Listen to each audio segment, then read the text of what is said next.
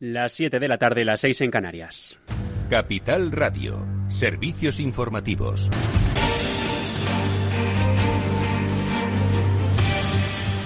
¿Qué tal? Buenas tardes. España seguirá intentando convencer al Reino Unido para que incluyan en la lista verde a las zonas de baja incidencia de nuestro país después de que Londres se haya negado a regionalizar a España e incluir varios destinos seguros en la lista, como los archipiélagos Canario y Balear o la Comunidad Valenciana. La razón, según declaraciones del ministro de Transportes británico, Grant Shapps.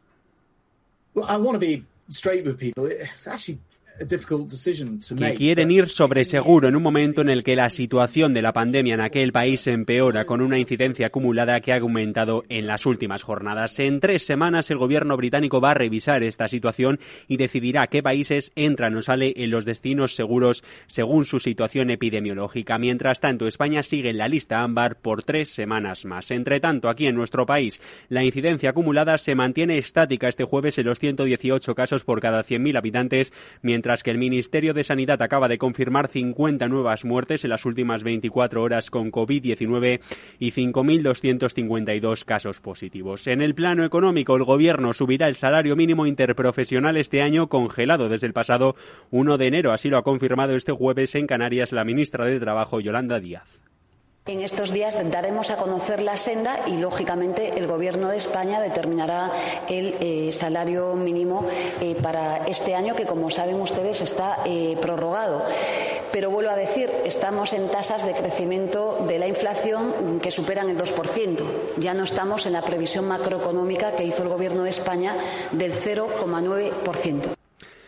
Y además, la ministra ha confirmado que si la recuperación económica no avanza según lo previsto, la intención del Ejecutivo Central es aprobar una nueva prórroga de los ERTE más allá del 30 de septiembre, que es la que está actualmente en vigor. Todo esto mientras que en empresa el BBVA acaba de comunicar a los sindicatos una nueva rebaja del número de despidos de su ERE justo un día después de que los sindicatos llevasen a cabo en la entidad de la primera huelga en el sector bancario desde hace 30 años y que llevó a la entidad ayer miércoles a no abrir el 42 ciento de sus sucursales. Así, el número de salidas sobre la propuesta inicial es de 863, casi un 23% menos que al comienzo de las negociaciones, mientras que, tal y como ha comunicado la empresa la CNMV, Colonial se hace con el 95% de la francesa SFL al comprar su parte a Crédit Agricole. Y en el exterior, ocho partidos de la oposición han acordado un inédito pacto de gobierno.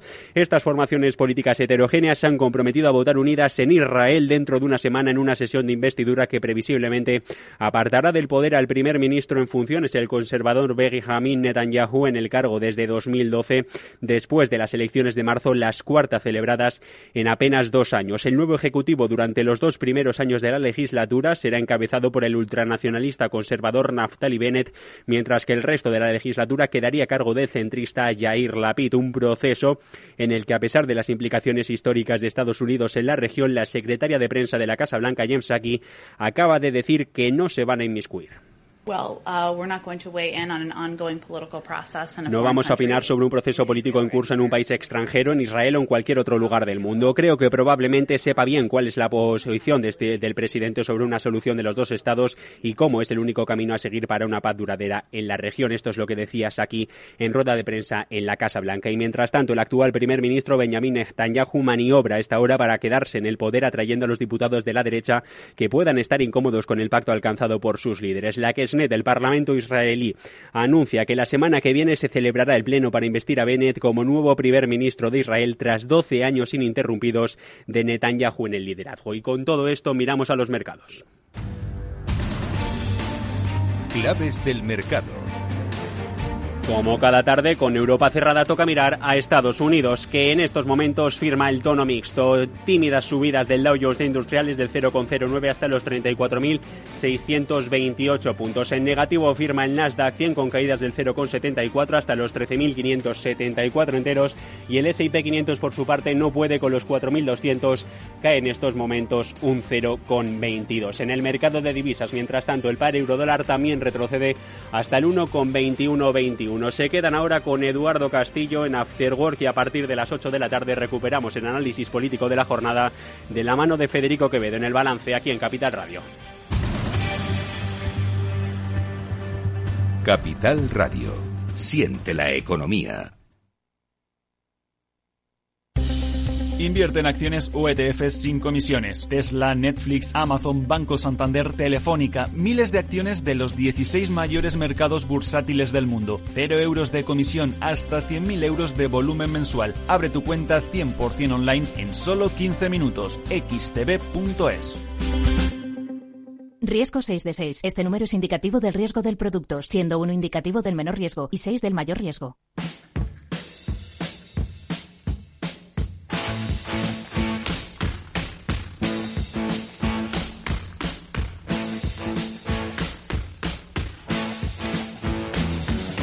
Después del trabajo, After Work, con Eduardo Castillo, Capital Radio. ¿Qué tal amigos? Buenas tardes y bienvenidos a este After Work que ya comienza hoy para daros claves eh, de la desescalada. La desescalada emocional, la desescalada empresarial, la desescalada en vuestra relación con los clientes, con los consumidores. De eso es de lo que vamos a hablar ahora en unos minutos con nuestra amiga Eva García, CEO de Biggers, especialista en comunicación corporativa, especialista en comunicación emocional, que partiendo de un punto que tiene mucho que ver con el verano, que es el de los festivales, que el año pasado pues yo creo que la gran mayoría no pudieron celebrarse, este año pretenden volver, dentro por supuesto de las circunstancias que lo permitan, que parece que lo van permitiendo, al circuito de la oferta del ocio. Pero ¿cómo comunican a una sociedad que ha cambiado? Pues que tiene ciertos temores, que tiene muchas ganas. Bueno, pues de eso es de lo que vamos a hablar en estos primeros minutos aquí en el programa con, eh, eh, con Eva García.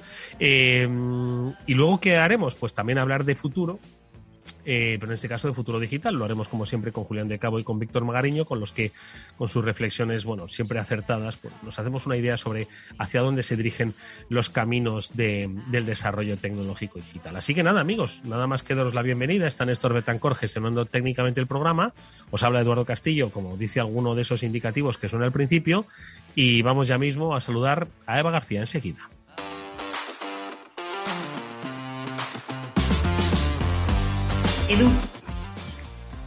Si miras el dinero y ves una oportunidad, Broker Bank Inter te ofrece un curso de formación online en bolsa gratuito y abierto para todos. Si ya eres inversor que quiere consolidar sus conocimientos, por otro lado, si quieres iniciarte, te van a enseñar métodos y disciplinas con el uso de herramientas gratuitas. Si quieres empezar a invertir, ahora tienes además un bono bolsa de 500 euros en comisiones de compra-venta durante tres meses.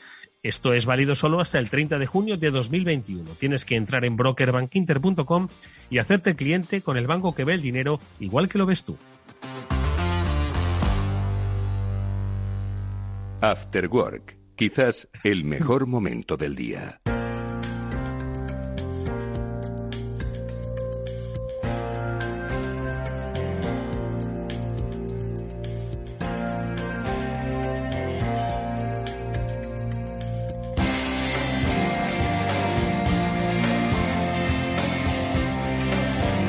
Comunícate, el espacio de After Work dedicado al mundo de la comunicación corporativa.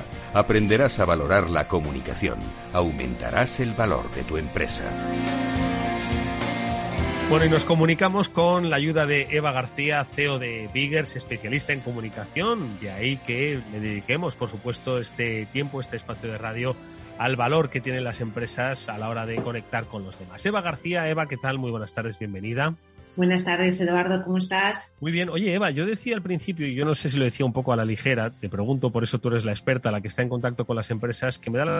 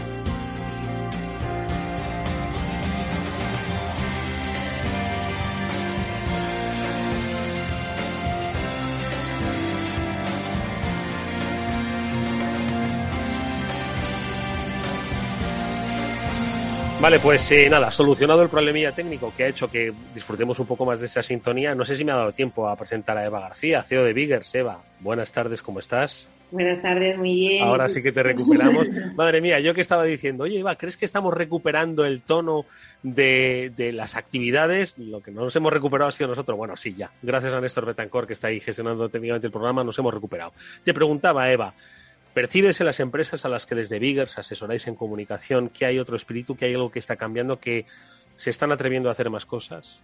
Sí, la verdad es que sí que nos estamos dando cuenta y sobre todo yo creo que movido también por, por el espíritu creativo que la pandemia realmente sí que ha desarrollado en, en, las empresas que se han atrevido a seguir comunicando y haciendo cosas realmente pues para la gente, ¿no? Entonces ahora en los últimos meses sobre todo a partir del inicio de la vacunación, pues sí que hemos empezado a ver cierto optimismo, más, un poquito más de inversión, sobre todo las empresas quieren volver a comunicar de manera yo creo ya diferente, con otros parámetros y con otro espíritu, pero sí que, sí que vemos que, bueno, pues que como que recuperamos de nuevo el ritmo y que hay muchas ganas de hacer cosas y de poder, por ejemplo, hacer eventos eh, con, con, más gente. Eh, bueno, pues eh, todavía seguimos con ese, no con ese formato híbrido la mayoría de las veces, pero sí que ya nos empiezan a pedir cosas presenciales, con lo cual, bueno, pues esto no, no deja de mostrarnos que volvemos poquito a poco a una normalidad quizás diferente a la que tuvimos en 2019, pero bueno, al final normalidad y bueno, felices de, de poder, bueno, pues seguir trabajando y haciendo cosas chulas. Eva, eh, has hablado de vuelta progresiva a la presencialidad. Lo híbrido no se va a ir de nuestras vidas, ojo. Quizás No, un poco se vuelva a administrar, se va a administrar un poquito más, ¿no? No vamos a Mm. estar 24 horas conectados al Teams, sino Ujú. 23, ¿vale? Una la tenemos. Pero bueno, la, la presencialidad vuelve, eh, vuelve los eventos y, y vuelve y viene el verano, ¿no? Entonces yo creo que mezclando estos, estas, estos conceptos, solo se me ocurre una cosa, ¿no? Festival, ¿no? Festival de Mm. verano. Entonces, Sí. Hoy vamos a focalizar, si te parece, Eva, pues en el terreno de los festivales, pero que es extrapolable un poco, ¿no?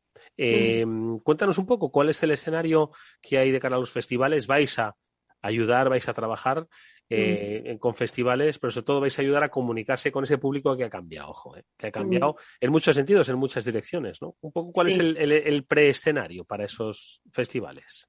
Sí, a ver, es verdad que evidentemente la llegada del verano hace que podamos estar y podamos organizar y trabajar mejor en, en- el aire libre, ¿no? Que, que- que es eh, donde realmente hay menos foco de contagio, donde podemos estar a una distancia prudencial con mascarilla, pero estamos más cómodos, ¿no? Para desarrollarlo. Nosotros, sobre todo, lo que estamos ahora trabajando mucho es en la parte, o sea, junio siempre es, evidentemente, pues todo lo que tiene que ver, bueno, pues con llegada del verano, festivales de música también, pero sobre todo donde estamos trabajando más y donde realmente estamos poniendo más foco es en la parte de los festivales de publicidad, es decir, pues eh, festivales donde se muestra eh, pues toda esa creatividad y todas esas ideas y todo ese talento que tenemos en este país eh, a nivel creativo, ¿no? Eh, entonces, este año, por ejemplo, eh, ahora se inicia uno de los más importantes de publicidad, que es el Festival del Sol. El sol, sí. Y el sol, pues bueno, pues siempre se ha, se ha celebrado pues en San Sebastián o en, bueno, pues hace unos años también en Bilbao, en el País Vasco, ¿no? Y este año, bueno, pues al final lo que se ha hecho es algo semipresencial también, donde va a haber conferencias y donde sobre todo se van a presentar los casos y aquellas campañas eh, de comunicación, de publicidad, de marketing más novedosas de, de todo el año, ¿no? Entonces ahí estamos muy pendientes porque realmente estos festivales muestran eh, cómo nos hemos sentido y cómo nos hemos comunicado en el último año, que ha sido trascendental, ¿no? Con lo cual estamos muy pendientes de toda, de toda esa creatividad que, bueno, pues ha- se ha desarrollado durante este tiempo y cómo eso va a marcar la forma en la que nos vamos a comunicar en los próximos meses, incluso yo creo que años, ¿no? Entonces, bueno, pues estamos muy pendientes. Es verdad que a nivel de festivales de música también, bueno, pues eh, se están empezando a abrir cier- ciertos aforos, no a lo que estábamos No, acostumbrados. masivo no, claro, claro. Pero es verdad que todo lo que es el sector música también, eh, y esto se ve mucho, se refleja también en las campañas, se ha sabido también reinventar y con nuevas, bueno, pues nuevos recursos o redes sociales, por ejemplo TikTok, de ahí han salido mucho, ¿no? O sea, ha- ha- han sido plataformas Mm. donde los músicos, los cantantes, eh, a falta, bueno, de poder hacer un concierto, han tenido plataformas donde poder, ¿no? Compartir su talento con millones de personas en todo el mundo, ¿no? Con lo cual, bueno, es, que yo creo que estamos en un formato híbrido que se va a quedar, como decías tú, y donde vamos sí, pero que ahora tiene un poco que volver a ajustarse ¿no? a esta nueva realidad. ¿no? lo usamos para unas cosas y ahora tiene un poco que adaptarse a otras, a otras diferentes. De todas formas, has hablado que de estos festivales como el Sol, donde el marketing, la publicidad, la comunicación se van a dar la mano, eh, se van a lanzar los mensajes ¿no? sobre cómo vamos a comunicar en los próximos tiempos, ¿no? no quiero decir ni meses ni años, sino tiempos. ¿Y por dónde crees que van esos, ese estilo de comunicación, esa dirección en, la comunicación de las empresas hacia sus stakeholders, hacia sus públicos, hacia la sociedad? ¿Por dónde crees que va a ir? Pues mira, mm, yo sé que, repito mucho esto, pero es sobre todo emocional. Es algo que mm, eh, se ha cambiado, ¿no? la marca ha cambiado, digamos, su posición en la comunicación con sus clientes y con sus stakeholders. Eh, ha pasado ya a unas fases. Aquellas marcas que han tenido éxito durante la pandemia han sido aquellas marcas que realmente han sabido entender, escuchar a sus públicos, eh, sincronizar los sentimientos entre cómo se encontraba la marca también y cómo se encontraban sus públicos y a partir de ahí crear estrategias mucho más sencillas, menos rebuscadas, eh, pero que realmente llegan al corazón de las personas, ¿no? Que te permiten movilizarte, que te permiten darte un poquito de esperanza, ¿no?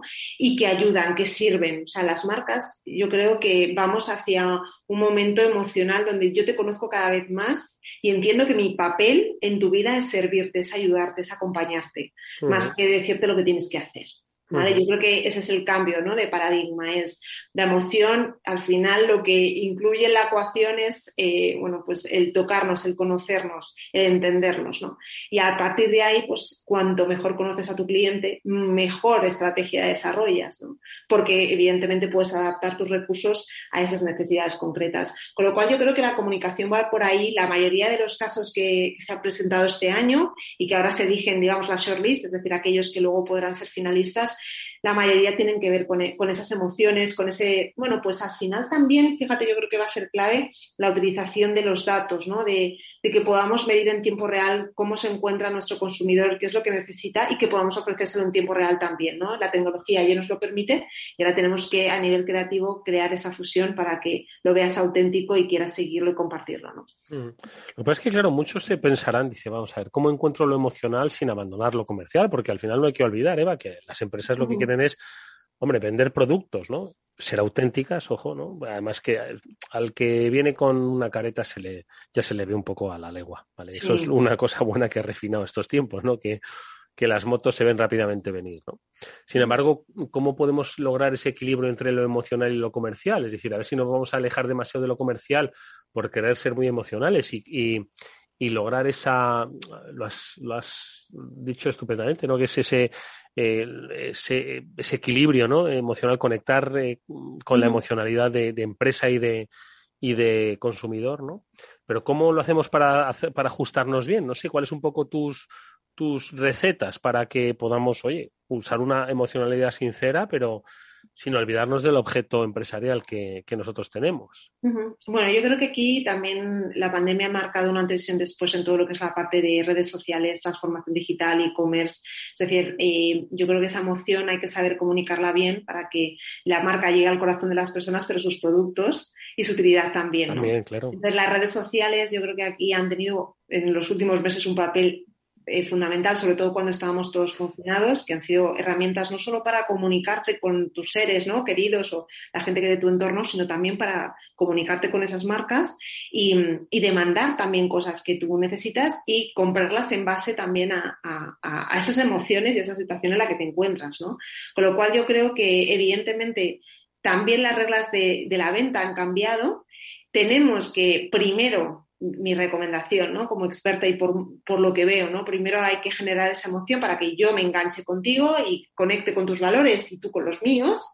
Y a partir de ahí, eh, presentar también en el mercado productos que tengan que ver con esas necesidades que tenemos. Además es que estamos viviendo, Eduardo, en tiempo real Con lo cual, lo que hace dos meses era algo eh, muy necesario, como por ejemplo una pala para quitar la nieve de la puerta de tu casa, pues ahora pues ya estamos entrando ya dentro de un consumo un poco más veraniego, más de otros productos, etcétera, ¿no? Entonces tenemos que estar muy rápidos. Por eso el uso de, los datos, el uso de, la información que, nos van dando nuestros stakeholders, nuestros públicos, nos permite trabajar en tiempo real, pero muy, muy, muy importante eh, no perder esa perspectiva de que de un día para otro la cosa puede cambiar, que tenemos que estar preparados para todo. Entonces, escucha activa permanente, activación de campañas que tengan sentido y que conecten con las personas y productos que realmente se, adapten a esa demanda, ¿no? Oye, Eva, em, vosotros como expertos en comunicación, yo no sé mm. si es que ha habido una evolución, la comunicación evoluciona también, ¿no? Entonces yo Recuerdo que hace tiempo, cuando no teníamos pandemias, cuando no teníamos eh, sucesos que eh, transformaban nuestra vida, cuando no había tanta tecnología que nos permitiese aprovechar el dato, se hablaba de las historias, ¿no? La historia que había detrás, ¿no? Y se creaban muchas historias, ¿no? Pues para lograr esa, esa seducción. El tema historia como tal, ¿Ha pasado una mejor vida en lo que es el terreno de la comunicación? Hombre, siempre importan las historias, ¿no? Pero como, claro, es que hablamos ahora de tiempos inciertos, de tiempos inmediatos, de tiempos en tiempo real, ¿Las historias dónde quedan? Pues las historias, eh, si estamos jugando con la emoción, tienen un papel fundamental. Yo creo que jamás podemos perder, eh, ¿sabes? Ese, ese poder que tiene la historia de, enganchar a las personas y, de hacer, bueno, pues que generemos en ellas sentimientos, emociones también, ¿no? Entonces las historias siguen pendientes. De hecho, bueno, pues antes hablábamos, ¿no? La mayoría de las campañas que, en el último año han tenido mucho éxito y mucho impacto y, buenos resultados han tenido que ver con historias, historias reales. O sea, yo creo que es que la diferencia entre las historias de antes y las de ahora es que las de antes eran un poco, como digo yo, estaban un poco adaptadas. Épicas, ¿no? Eso, estaban como más, ¿no? Como eran más, estaban un poco más idealizadas. Las de ahora son reales, porque aquellas marcas que realmente saben, eh, bueno, pues escuchar, también pueden utilizar esos testimonios para hablar de ellos mismos y de las personas que les siguen, ¿no? Entonces yo creo que las marcas que también durante estos meses han sabido contar historias reales de lo que está ocurriendo, porque al final cuando tú escuchas una historia, te engancha porque te sientes identificada con ella, ¿no? Entonces, ahora mismo eh, yo creo que la apuesta es hablar de historias reales, de verdad, de esas que, ¿no? que te ponen la carne de gallina cuando las escuchas. Eva. Y sin eh, inventarnos nada, ¿eh? No hay que inventarse. No hay que inventarse. Oye, ¿y hasta cuándo debemos utilizar la emocionalidad de la pandemia? Porque yo entiendo que hay mucha gente, muchos de nosotros llegará un día en que digamos, es que quiero dejarla atrás. Ya quiero, no quiero hablar de historias del confinamiento, no quiero oír hablar de las historias terribles de. Lo recordaremos, pero no quiero ir a hablar. Entiendo que tenemos también un poco que poner, no sé, cerrar, cerrar, como se suele decir, cerrar puertas para abrir, abrir ventanas, ¿no? Entonces, eh, tampoco debemos abusar mucho de las historias vinculadas a la pandemia. Insisto, no se ha acabado, ¿eh? ojo, pero eh, ¿cómo hacemos con ellas? No, yo creo que no tenemos que centrar esas historias en, la pandemia en sí, sino en las historias de la vida real, ¿no? Em, y la emoción, tú te acuerdas, ¿no? Que yo llevamos muchos años hablando y siempre te he comentado que la emoción era una parte fundamental de la comunicación y había muchas pocas marcas que realmente habían entendido que esto era necesario para conectar con sus públicos. Yo creo que tenemos que seguir conectando con las emociones porque somos humanos y porque al final la emoción es la que te revuelve y la que te hace decidir, ¿no? Y la que te, te, lleva a un camino u otro. Pero evidentemente, eh, yo creo que incluso eh, estando en la situación actual tenemos ya que ver qué es lo que hay ahora mismo que nos pueda movilizar más allá de la pandemia. Es decir, tenemos que pasar página y desde las marcas tenemos el poder de pasar página también y de vivir desde nuestra actualidad y desde lo que está ocurriendo, porque además de la pandemia están pasando muchas cosas en el mundo, muchas cosas y cosas muy, muy, muy interesantes. Y empresas que están marcando récords, que están haciendo cosas muy, muy, muy, pero ya no solo aquí en España, sino a nivel internacional. Con lo cual la vida sigue yo creo que eh, nuestro objetivo a nivel de comunicación es que la vida siga también y darle esperanza a la gente y nuevos temas y nuevas historias para seguir adelante. Pero yo la emoción jamás la quitaría de esa ecuación, porque si algo nos ha enseñado esta situación es que la, emoción mueve, mueve y hace que la gente se movilice y que la gente al final vea esperanza más allá de, una situación concreta. Con lo cual, eh, yo creo que son tiempos de mirar hacia adelante, aunque vivamos un poquito en tiempo real, pero siempre teniendo en cuenta que hay muchas más historias y que se puede, se puede innovar e independientemente de que sigamos con la pandemia o no. Eva, una última cosa. De la misma forma que dicen que se han acelerado muchísimos procesos por la pandemia y hemos ido consumiendo etapas que iban a tardar en llegar, ¿le ha pasado lo mismo a la comunicación? Quiere decir que este, este camino hacia lo emocional nos dirigíamos hacia ello, pero ahora hemos tenido una conexión muy íntima entre empresa y, y, consumidor o, cliente, y con el tiempo se iba a producir, pero que se ha acelerado. ¿Ha pasado esto eh, con la pandemia en el terreno de la comunicación? Ojo, que se ha acelerado mucho todo. Sí, yo creo que sí. No hemos sido, estamos siendo ahora mismo más conscientes, ¿eh? por, ese, ¿no? Porque al final nos hemos tenido que adaptar un poco en tiempo real a lo que estaba ocurriendo y ahora, un poco con, un poco más de margen, sí que nos estamos dando cuenta de, y somos conscientes de todo realmente de lo que hemos conseguido, ¿no? Yo creo que la clave ahora mismo es eh, intentar no evitar esa, ¿sabes? No, no perder esa conexión. Mm. ¿No? En los buenos, en los malos momentos, pero siempre ahí, ¿no? Y en, escuchándote independientemente de que estés vacunado o no estés vacunado, ¿no?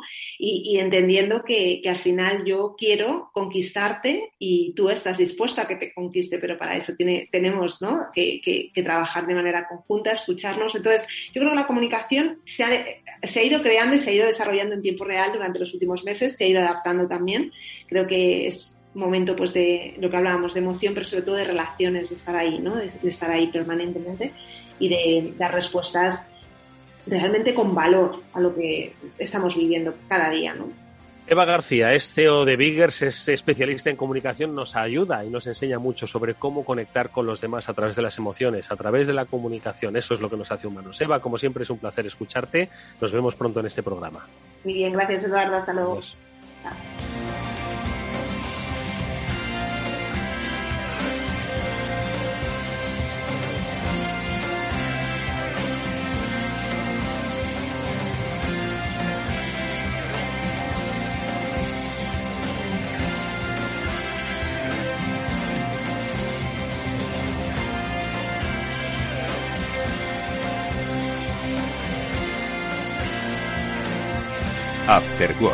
Con Eduardo Castillo. ¿Te sientes atraído por invertir pero no sabes por dónde empezar? XTB, el broker líder en el mercado europeo con más de 300.000 clientes, pone a tu disposición la mejor oferta del mercado. Cero comisiones en la compra y venta de acciones y ETFs de todo el mundo hasta 100.000 euros mensuales. El proceso es muy sencillo. Entras en xtb.es y en cinco minutos abres una cuenta completamente online. Además, vas a disponer de la mejor formación del sector a tu disposición. Análisis de mercado y atención al cliente en castellano y disponible las 24 horas del día. Con XTB invierte en calidad, oferta, confianza y seguridad. xtb.es. Riesgo 6 de 6. Este número es indicativo del riesgo del producto, siendo uno indicativo del menor riesgo y 6 del mayor riesgo.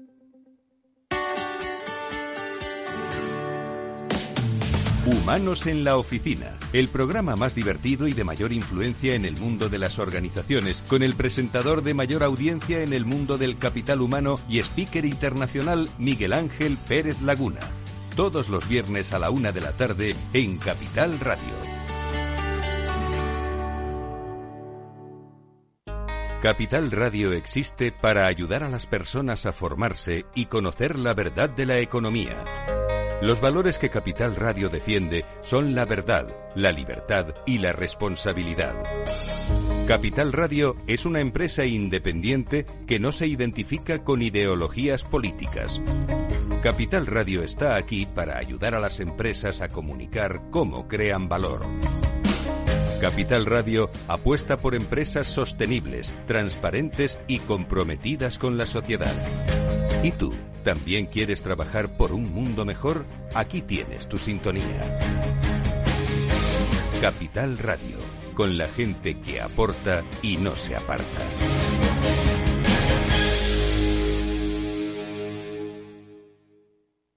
¿Harto de tertulias políticas y de quienes lo saben todo? Sube un peldaño intelectual en tu vida y sintoniza la gran tertulia de la economía un debate pragmático y sin afinidades que revela las grandes transformaciones de nuestros días, con figuras de gran talla económica como Pedro Esbarz, Ramón Tamames, Francisco Navarro, César Arranz, Hermenegildo Altozano, Isabel Aguilera, Manuel Moreu, Juan José Rubio y Fernando Zunzunegui, entre otros. La gran tertulia de la economía, cada mañana a las 8 y 20 en Capital, La Bolsa y la Vida, con Luis Vicente Muñoz.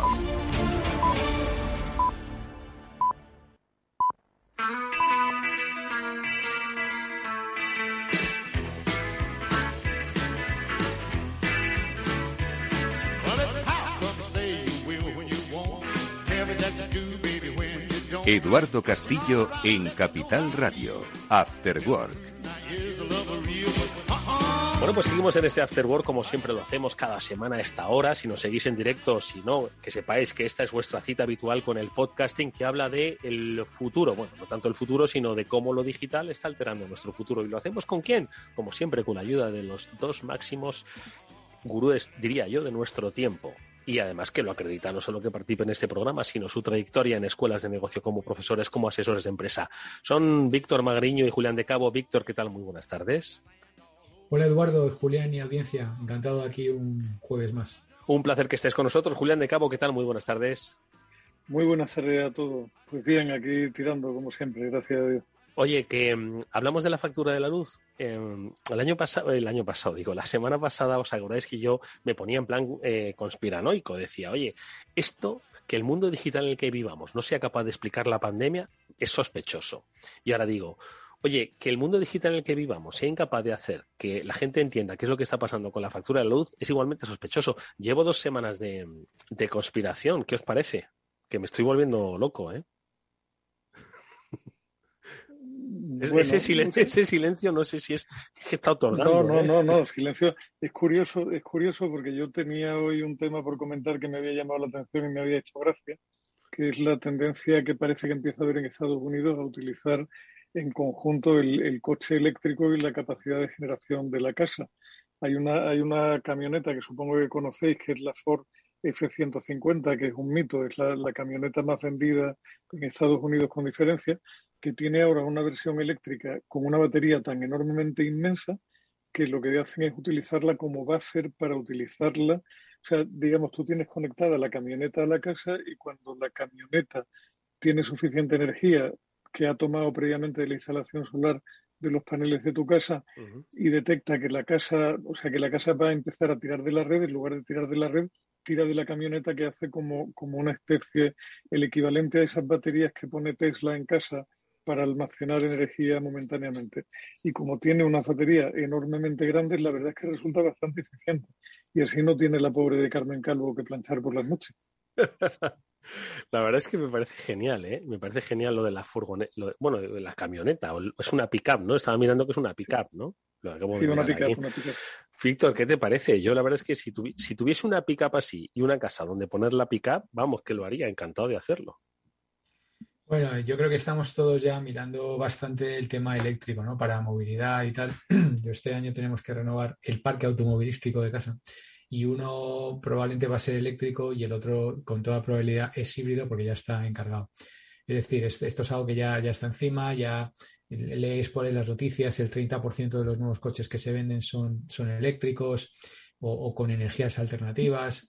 Eh, ahora están también con el tema del hidrógeno. Bueno, yo creo que vamos a ver una, una revolución muy clara en los, en los próximos años, ¿no? Tanto en el eléctrico como en otras. El tema de la pickup, bueno, yo, yo ya voy para menos, ¿no? Para pa cosas más pequeñas. Ya pa pasé por la época de ese coche grande y tal que tenía que reflejar la personalidad de, de que lo conduce y ahora ya vamos para abajo. Vamos reduciendo tamaño, potencia y tal, ¿no? Un poco con, con los tiempos. Pero sí que es cierto, Eduardo, de nuevo me tengo que alinear contigo, macho, con, con el tema de la... De la... Yo escucho una cosa, yo lo hago para traer a Julián al lado oscuro de la conspiración, macho. Y no hay forma, ¿eh? La semana que viene algo se nos ocurrirá. Para es que creo, creo, que no hay conspiración más potente que la estupidez humana.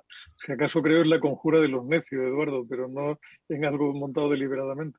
Mira, yo ya, yo ya he pasado, he pasado al siguiente nivel conspiranoico. Es decir, yo no sé vosotros, pero aquí en casa cada año gasto más luz, da igual lo que haga. Cada año, bueno, gasto, no sé si gasto, pero vamos, pago más de luz, pago más de agua, eh, y curiosamente, lo que más o menos se sigue controlando es el gasto en lo que es más contaminante, que es el gasoil de la calefacción. Eso, dentro de lo que cabe, sobre todo el año pasado con el tema pandémico y tal y la caída del precio del petróleo, pues ahí lo, lo llevamos bastante controlado. O sea, yo, en conclusión, lo más contaminante es lo que más se controla.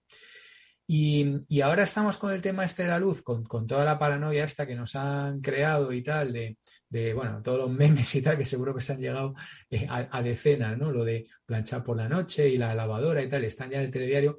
Y yo llegué a la conclusión un poco que es como lo de que te traqueen online. A ver, ¿cómo me la vas a endiñar? ¿Sabes?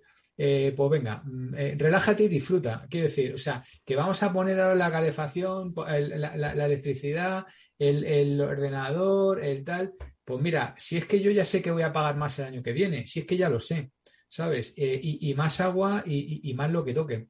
Entonces, lo estaba hablando ahora con, precisamente con mi, con mi santa esposa, ¿no? eh, estamos bien, eh, igual, eh, el telediario y tal, y, al final la conclusión es, bueno, pero tú qué opinas de esto y tal, ¿no? Un poco como dice Eduardo, pues mira, es que no opino nada, que sé que voy a pagar más, seguro. Y, su pregunta era, bueno, ¿y cuánto crees que nos va a impactar y tal? Digo, ¿tú qué crees que me voy a poner yo ahora a, calcular por el impacto de la subida del precio de la luz? O sea, ¿estamos locos o qué?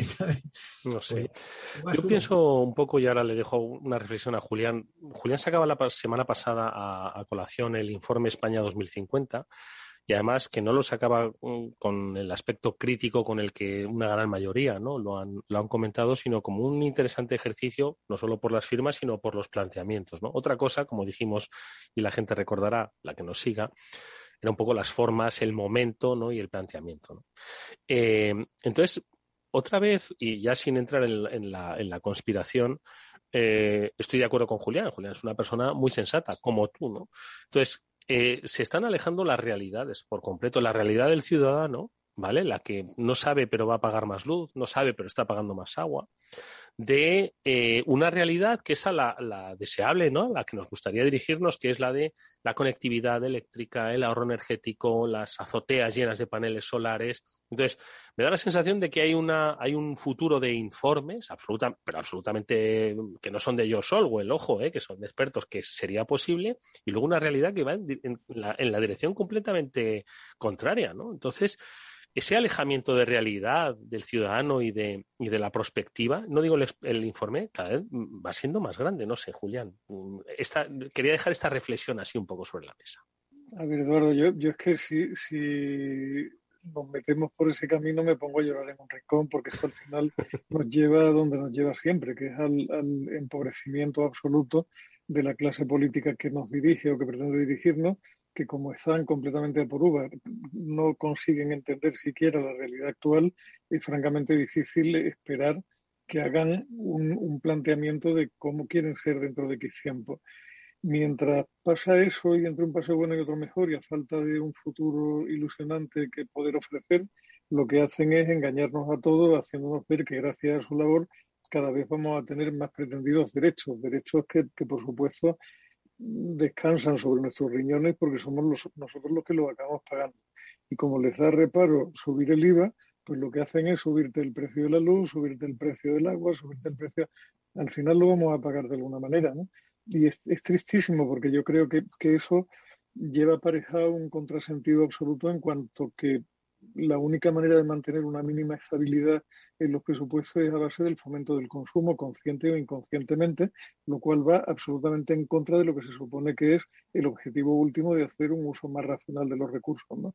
Estamos metidos en una dinámica que para salir de ella necesitaríamos gente brillante, con capacidad de generar ideas alternativas, de visualizar un futuro, de vendérselo a la población y comprometer a la población con esa visión y de empujarlo. Creo que eso nos sitúa años luz de donde estamos. Pues sí, yo, yo, siempre cuento, un, eh, yo, llevo viviendo donde vivo hace ya más de dos décadas y, yo recuerdo un, dato simplemente, eh, cuando vine aquí pagaba un, un, IBI equivalente a lo que serían hoy 75 euros y eh, venían todos los días a recoger la basura a la puerta de mi casa y cada 15 días recogían los restos de jardín de la puerta de mi casa, ¿vale? Bueno, ahora pago, el, no el equivalente, ahora pago alrededor de mil euros y tengo que ir yo a llevar la basura a tres contenedores diferentes y nunca jamás viene nadie a recoger los restos de jardín. O sea, tengo que ir yo con la carretilla, tal, tal, tal. Y pago diez veces más. Y sin embargo, el país y, la comunidad y el ayuntamiento tal, están más endeudados que nunca jamás. Entonces, mi pregunta es, bueno, ¿y, cómo lo hacían antes? ¿O dónde está el truco? ¿Sabes? O sea, ¿cómo, o sea, o alguien se lo está llevando muy doblado y no sabemos dónde están, mm. o, esto no me cuadra, ¿no? Es muy legítimo esa reflexión, la verdad. Por eso comparativa hay que comparar de década en década o de dos décadas en dos décadas, ¿no? Porque si comparas con el año pasado, pues es. El IVA que teníamos hace dos décadas, pues no sé si me parece que era el 14 o el 15, ahora estamos en el 21 y ni ninguna perspectiva de bajar. O sea, todo, todo va a más, lo que decía Julián, ¿no? A más explotación del ciudadano. Y los salarios siguen parados en el mismo sitio. Julián. No, nada, o sea que es que realmente no hay, yo no, no veo una salida, no tiene, es un tema que yo creo que casi mejor cambiamos la, onda porque si no conseguiremos que todos los, oyentes se vayan a otra emisora donde les cuenten algo divertido, ¿no? Sí, es cierto, porque, porque esto tiene, tiene poco, poco, poco recorrido. Yo no creo, con independencia de que alguien se lo pueda estar llevando, Víctor, que por supuesto también lamentablemente tenemos casos constantes en prensa de gente de todo signo metiéndoselo en el bolsillo que mm. no debía habérselo metido, es que cuando tú triplicas o cuadruplicas administraciones, al final eso hay que pagarlo de alguna forma. O sea, cuando en la época que tú hablabas teníamos un Estado central relativamente potente y unas administraciones autonómicas incipientes. Hoy tenemos unos ayuntamientos hipertrofiados, unas administraciones autonómicas cada vez con más peso y más competencia, un Estado que no libera de hecho funcionarios pese a no haber asumido competencias y por encima de eso una administración europea que es otro gran monstruo. Y toda esa fiesta hay que pagarla. El problema está en el, en el trade-off que hay con el, el servicio, digamos, que percibe el ciudadano después de pagar todo ese montón de gente que supuestamente, bueno, lo, lo, que hacen al final es hacer buena aquella frase de que la peor mentira del mundo es la de hola, soy del gobierno y vengo a ayudarle, ¿no? Pues imagínate, cuando son cuatro los gobiernos que vienen a ayudarte, acabas bastante fácil. Échate a temblar, sí. Tienes razón, Julián, ¿eh? que como sigamos por esta dinámica, la gente o se nos va a enfadar o se va a ir a otra emisora, efectivamente. Así que vamos a darle, venga, una perspectiva por lo menos de, conocimiento y que luego lo exploren. Julián ha dado el de la pickup, que puede ser al final el generador que dé energía a la casa, que no está nada mal. No sé si habéis tenido alguna que otra lectura de estas sorprendente que nos diga hacia dónde nos dirigimos. Pobres, pero nos dirigimos. Bueno, yo en, clave, en clave energética también localicé una noticia días atrás de un nuevo diseño de motor de hidrógeno que pretende ser un complemento para, para los automóviles eléctricos, que como dice Víctor, en todas las predicciones van para arriba que cortan, como un poco de, o sea, como una alternativa sustitutiva de la pila de combustible, que es más compleja y más puñetera, y es un diseño de motor bonito, y la verdad es que miras a tu alrededor y estás viendo que, que, la industria empieza a innovar de verdad. O sea, hay diseños de motores ahora que son muy, muy rompedores comparado con lo que había antes, aunque en este caso, sorprendentemente, no es un motor para mover el coche, sino es un motor para mover la planta eléctrica de, que alimenta la batería del coche y que el coche tenga una autonomía mucho más larga. Y la verdad es que con, con una pinta, es una pena no poderlo describir en, eh, o sea, sobre, sobre radio, que es difícil hacer, pero francamente bueno, y perdonad por mi perro. Nada, pero no es normal que los perros saltan, sobre todo ante timbres eh, eh, sí. Exactamente. yo, yo, he leído esta semana efectivamente esto que está diciendo Julián. Perdón, es que, es que, ¿sabes cómo se, se, lo puede decir a la audiencia, Julián, cómo se llama tu perro? Sí, sí, mi perro se llama Trazo y el pobre hombre que, se supone que es un perro pastor, visto que aquí no hay ovejas, se está reciclando en perro guardián y al, repartidor de Amazon se la tiene jurada. Lo tiene es, es más violento con el repartidor de, Amazon que el, mismo Víctor. de alto riesgo, repartidor de Amazon. Eh, yo esta, esta semana precisamente he leído que Alemania quiere ser la gran potencia mundial del hidrógeno. No sé si lo, habéis visto. Mm. Pero os imagináis a un político nuestro español diciendo España quiere ser la gran potencia del hidrógeno. Julián Serriga, es que es, para reírse, ¿no? Pero sí, sí, parece. Yo Hombre, iría, iría, muy bien con el carácter gaseoso de nuestros políticos, que tienden a ser completamente. Eh, o sea, lo abarcan todos, se expanden por todos lados, pero son completamente incorpóreos. Pero, pero también, yo, ¿os acordáis un la moto de agua que aparece por ahí en un nodo en España, que la inventó un español y tal, que era una moto que básicamente iba con hidrógeno que salía del agua. Eso eh, habría que eh, recuperarlo, sí. Eh, Julián dice que sí. Pero yo recuerdo haber visto este documental del nodo, que luego, acá aquello quedó pues en, la nada, ¿no? Pero, pero era ya un invento español de, aquello. Porque... No, no, perdón, Víctor, adelante. No, iba, iba, a cambiar de tercio un poco. Em, porque sabéis que la semana que viene es eh, la conferencia esta de Apple, donde sacan los, el lunes, donde sacan todas las novedades y tal. Y ya sabéis que yo soy poco o nada pro Apple, al contrario que, Julián, pero sí que ha caído en mis manos un artículo que resulta bastante Pensé que ibas a decir, ha caído en mis manos un iPhone y te has convertido. No, no, no, todavía no. Le vamos a regalar uno, vamos a hacer una colecta y le vamos a regalar uno y le vamos a convertir. ¿Te parece, Julián? Para Navidad. Me parece que es lo suyo. Es un hombre que, no teme a ser espiado. Es tan limpio, tan limpio, que le da igual llevar un Android en el bolsillo. Yo, creo que eso, lo del anti-Apple se lleva en el ADN, porque mi hijo mayor, que tiene la posibilidad de heredar el, el iPhone de su madre, eh, ha renunciado a él porque dice que es muy complicado y tal, y que, y que digo, mira, sale. se nota que es un magariño, ¿eh? O sea, no, quiere el iPhone ni regalado. O sea, esto es literalmente eh, eh, ni regalado. Bueno, ya, ya, vendrá alguien que le haga cambiar de opinión. No serán sus padres, no te preocupes. Bueno, total, ¿qué, qué esperamos de Apple? Bueno, pues mira, es, es un artículo largo y lo he leído así un poco en diagonal, pero habla del tema 3D. Fíjate, fíjate tú, del tema 3D, que, es algo que yo, sabéis, eh, porque ya me conocéis hace muchos años, que siempre he mirado de reojo mm, un poco desconfiado. Pero ahora con todo el tema del 5G y sobre todo, ¿qué viene después del 5G, Eduardo? Eh, que 6G, el 6G. pues parece ser que esto ya va a habilitar eh, por la realidad aumentada, la realidad virtual realmente de verdad. Y entonces parece ser que Apple está haciendo un push muy fuerte en patentes. Ya sabéis que cuando alguien patenta muchas cosas en una cosa, eh, en un área, ya se, se va intuyendo por dónde va la compañía. Entonces parece ser que quiere construir, que, quiere no, que está ya construyendo un mapa 3D del mundo alternativo obviamente al de Google, mucho más potente y en 3D, y que llegue incluso a nivel eh, a nivel dentro de nuestras casas, dentro de los hogares y tal. Entonces, es de nuevo donde eh, lo digital y lo físico se unen, el famoso Edge que hemos hablado muchas veces, y cómo esto va a ser habilitado por la, por la tecnología 5G y 6G, de manera que estos escenarios eh, que hemos visto en las películas, ¿no? donde de repente una persona en su casa despliega un, en el aire un, teclado o, una pantalla, no sé, esto lo hemos visto ¿no? en las películas. Pues parece ser que esto está cercano de, de ser realidad, ¿no? y se habla de micrófonos virtuales, de speakers virtuales, de displays virtuales e incluso de computadores virtuales gracias a esta, a esta nueva realidad eh, y parece ser que Apple está apostando muy fuerte. Y claro, cuando, eres una compañía del tamaño de Apple y tienes, sigues manteniendo los crecimientos de Apple, pues de alguna manera tienes cada X tiempo que volver a reinventar el, mundo, ¿no? Igual que reinventaron con el primer PC, la primera interfaz gráfica, el primer iPhone, el primer iPod, el primer cloud, pues cada X años tienes que, volver a, hacerlo, ¿no? Entonces me, ha resultado muy interesante, muy interesante. Eh, quieren mejorar Siri, que ya lo han hecho, pero quieren mejorarlo más y quieren crear un nuevo search engine eh, también muy basado en, lo, en la voz y en lo visual también, ¿no? que es donde piensan que pueden tener una ventaja competitiva porque se han dado cuenta de que su Siri aprendía más lento que, el de V. ¿no? Eh, y esto hay algunos ejecutivos que lo han dicho. Entonces, me, parece que, bueno, que puede ser interesante eh, observar ese, escenario y estar atentos a lo que presenta Apple el lunes.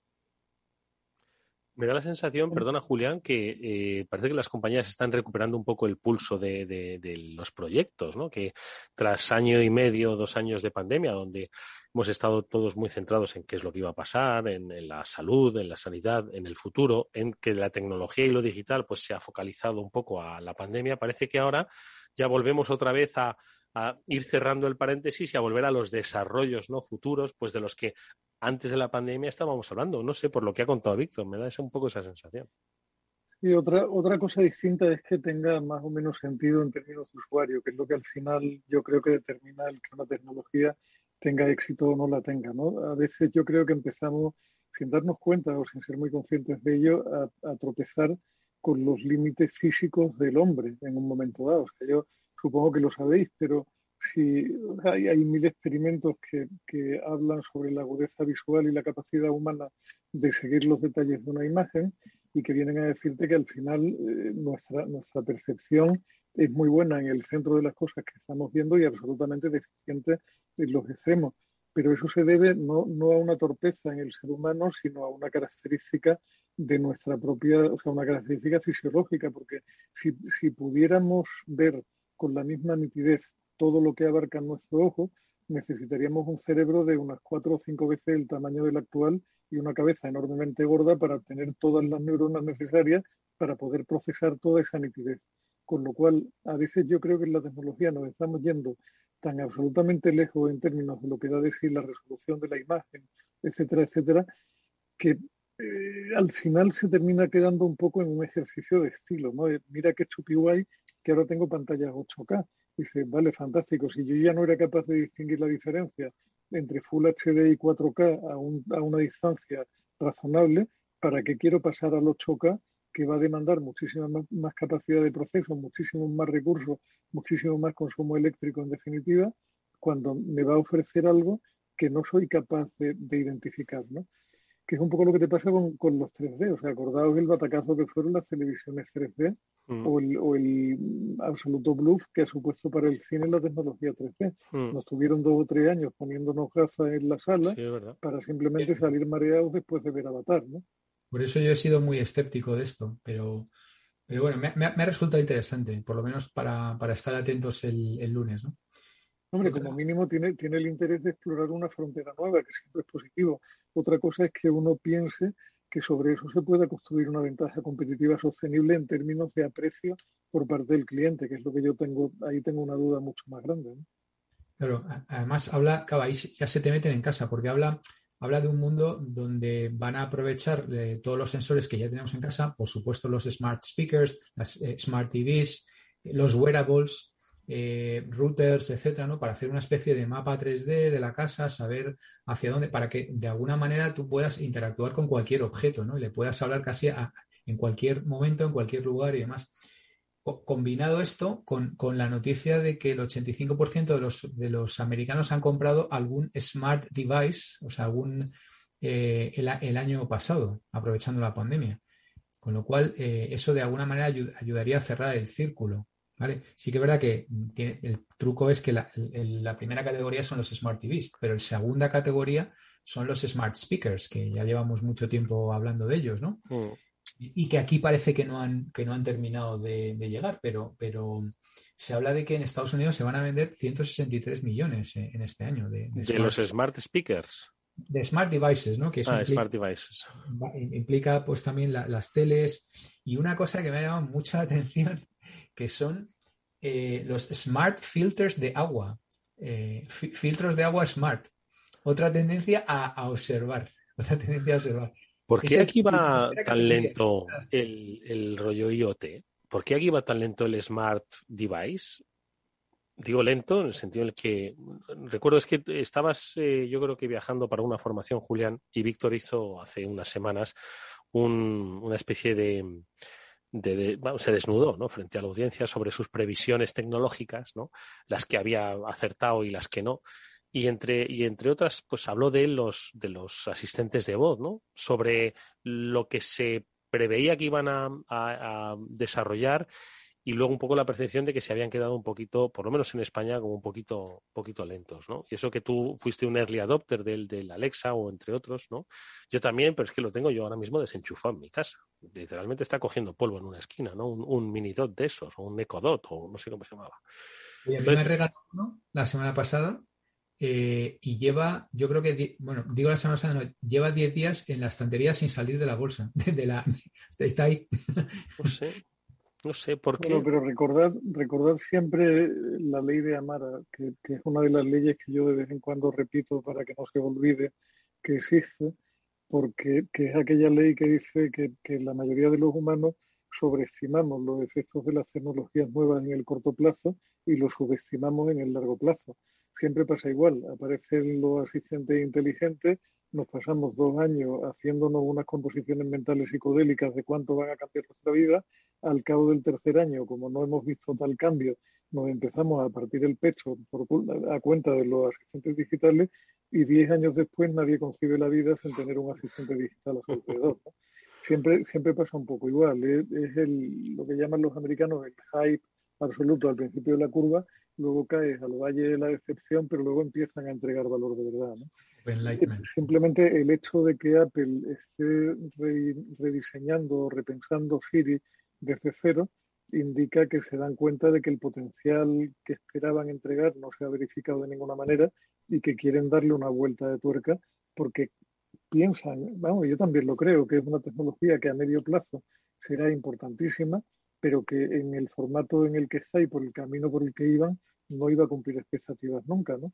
Pero el, como decía el gallego de Herbach, el concepto es el concepto, eso es lo que importa, y al final el asistente digital va a estar aquí para quedarse y lo vamos a tener cada vez más alrededor. Sí, es cierto. Si de momento solamente lo utilizamos para oír la radio de una manera cómoda, o poner un podcast, o hacer alguna pregunta chorra, o, anotar, una cosa en la agenda, sí, pero por, por, incapacidad del asistente, no porque nosotros no lo hayamos intentado. El, problema no es nuestro. Yo creo que esa es la, clave, eh, Julián. Yo creo que ahí la has dado. Es decir, en Estados Unidos eh, nace en un entorno nativo inglés, con lo cual el número de skills, el número de habilidades, el ecosistema, en definitiva, es mucho más rico, mucho más completo en Estados Unidos. Dentro de que la gente lo sigue utilizando para lo que lo sigue utilizando. Es decir, subir y bajar el volumen, pon tal música y los más avanzados para hacer la lista de la compra. ¿Vale? Pero aquí en España todavía no ha habido el número de skills. De hecho, por ejemplo, el B2B, el, Alexa. ¿Qué más da hacer la lista de la compra si no te puede llevar el aparatillo a la compra? ¿No? No, pero eh, si utiliza, pero si utiliza la compra es repetitiva y es estándar, Eduardo, es relativamente fácil manejarla. Bueno, vale, lo probaré. Yo, yo, creo que tiene que ver con eso, quizá, ¿no? Que, que, el ecosistema todavía no está lo suficientemente maduro y que ha habido muchas skills, habilidades que son en inglés solo y no, y no han llegado. Pero a medida que puedas hacer cosas más complejas, lo típico, reservar mesa en un restaurante, eh, preguntar si hay cola en el comedor, yo qué sé, o sea, cosas más útiles del día a día, pues eh, poco a poco irá creciendo. ¿Llegará? Sí, yo creo que sí. Sí, llegará.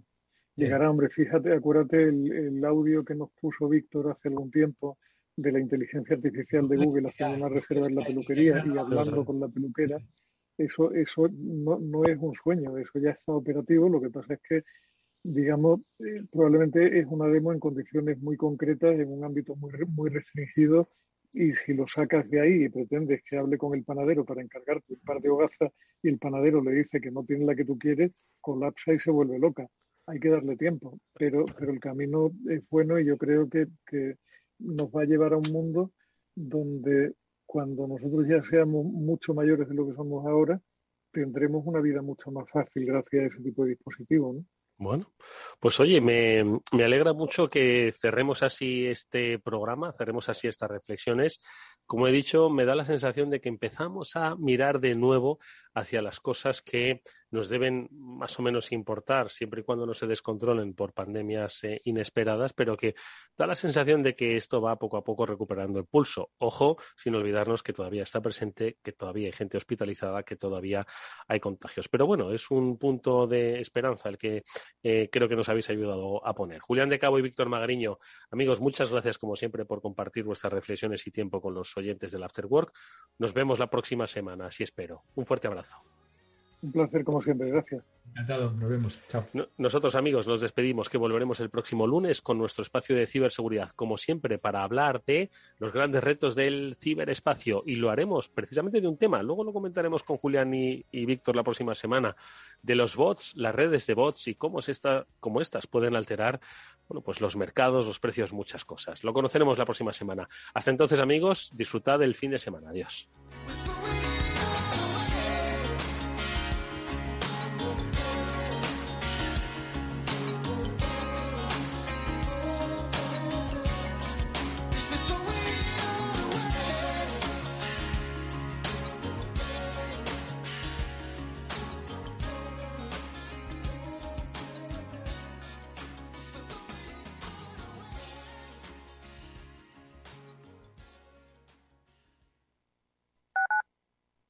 Radio en Madrid 105.7, Capital Radio. Memorízalo en tu coche.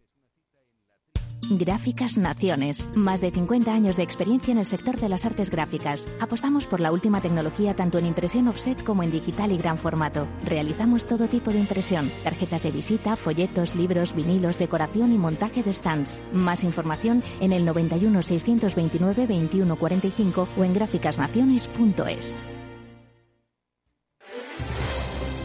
Si quieres entender mejor todo lo que rodea a nuestro sector alimentario, tienes una cita en La Trilla.